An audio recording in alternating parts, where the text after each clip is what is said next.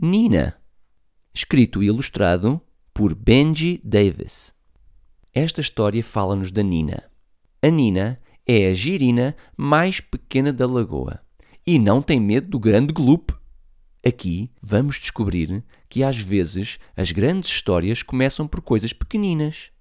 Querem saber mais sobre a Nina? Querem saber quem é este misterioso grande gloop? Vamos então ouvir a história. Nina. A Nina era uma rã. Bem, na verdade, era quase uma rã. A Nina era pequena, mais pequena do que os seus irmãos girinos, mais pequena do que as suas irmãs girinas. A Nina era a quase rã mais pequena de toda a lagoa. Era tão pequena que tinha de abanar a cauda duas vezes mais depressa do que os outros, só para conseguir acompanhá-los. Rápido, diziam eles. Olha que o grande Gloop te apanha. A Nina nunca tinha visto o grande Gloop. Dizia-se que o grande Gloop era um peixe grande, enorme e feio. O grande Gloop nadava na parte funda, escura e turva da lagoa. Dizia-se que era tão velho como a lama. Esperava até que o sol descesse, até que a lagoa ficasse toda cinzenta, para sair do seu esconderijo sombrio e. Glup! Não, não. A Nina não queria saber. Não queria acreditar no grande Gloop. Mas, à cautela, ficava nas zonas mais altas e iluminadas, onde o grande Gloop não a conseguiria apanhar. E quando o sol se punha, ela escondia-se cuidadosamente atrás das rochas e das plantas, esperando que o grande Gloop não a encontrasse. Dia após dia, os girinos ficavam maiores. Cresciam-lhe as pernas, da frente e de trás. Cresciam-lhes patas com membranas.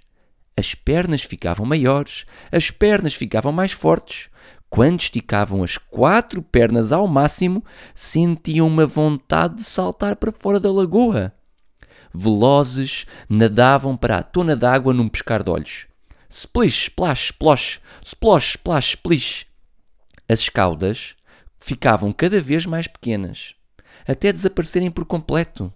Já não temos caudas, já não temos caudas, cantavam todos. Todos, menos a Nina. De noite, procuravam uma folha grande e enroscavam-se juntinhos. Mas, à medida que as noites passavam, a Nina reparava que havia cada vez menos girinos. Dez, nove, oito, sete, seis. Todas as noites contava os irmãos girinos e as irmãs girinas. Cinco, quatro, três.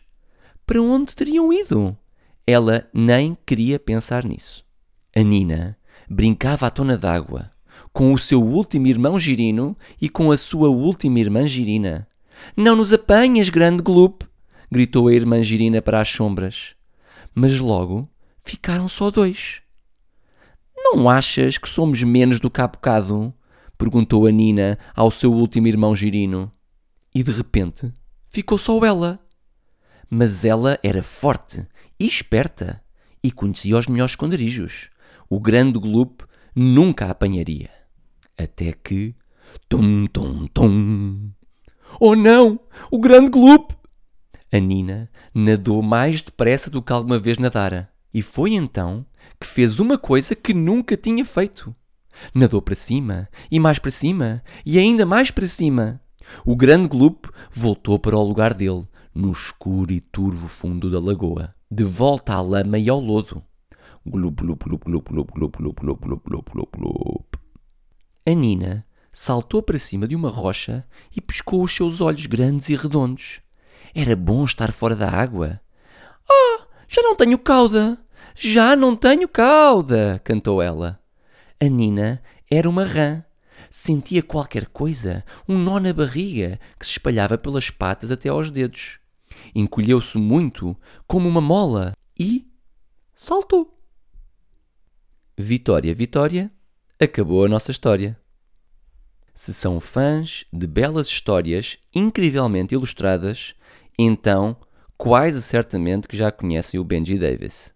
Este é um daqueles autores que está constantemente a invadir a nossa casa. As suas histórias têm um ritmo calmo e intrigante ao mesmo tempo. Este artista, para além de escrever histórias que nos fazem pensar sobre a nossa vida, também ilustra os seus próprios livros com imagens que davam perfeitamente para pendurar na parede. Os livros do Benji são aqueles que saltam facilmente da prateleira para as nossas mãos na hora de contar uma história. E que tanto nos fazem querer virar a página para saber o que vai acontecer a seguir, como nos fazem querer ficar na mesma página para podermos olhar e apreciar as suas ilustrações. A história da Nina faz-nos pensar na pressa ou às vezes no medo de crescer e enfrentar o desconhecido.